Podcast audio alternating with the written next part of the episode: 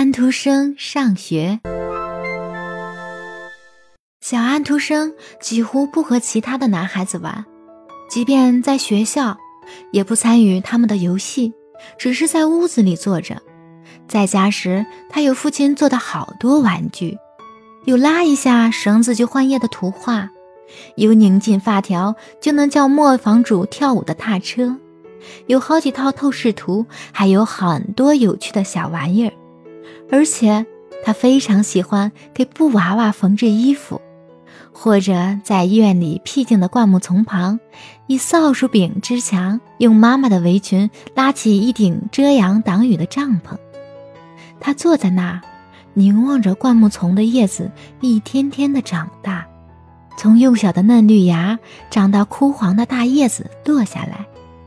他是一个少有的特别耽于梦幻的孩子，经常闭着眼睛四处走动。以致让人觉得他好像视力不好，其实他的观察力出奇的敏锐。有位老教师自办了一所小学，他教安徒生认字母表，教他如何正确的拼写阅读。老师的手里总是拎着一根粗金条，在大多数的女生的教室里转来转去。学校规定，学生拼字母时必须大声读出来。也不嫌吵，妈妈老师约定不能打他，所以他没挨过那条金条的打。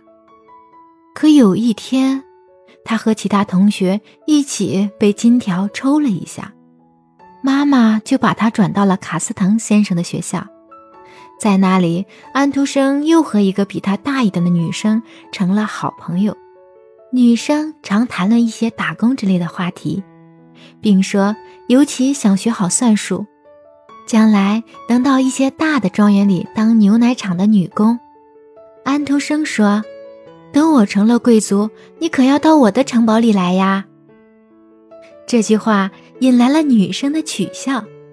一天，安徒生画了一幅城堡图，向他保证说：“我出身高贵，而且有上帝的天使下凡和我说话。”他神情古怪地看着安徒生，对站在旁边的一个男生说：“他像他爷爷一样精神不正常。”听了这话，安徒生不禁打了个冷战。后来，安徒生再没和他说过类似的话，他们也不再像以前那样的玩伴了。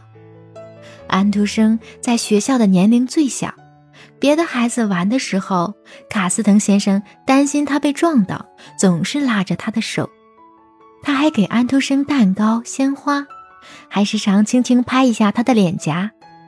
一天，有个大个子男孩没有复习功课，被罚手拿课本站在桌子上，同学们都坐在桌子周围。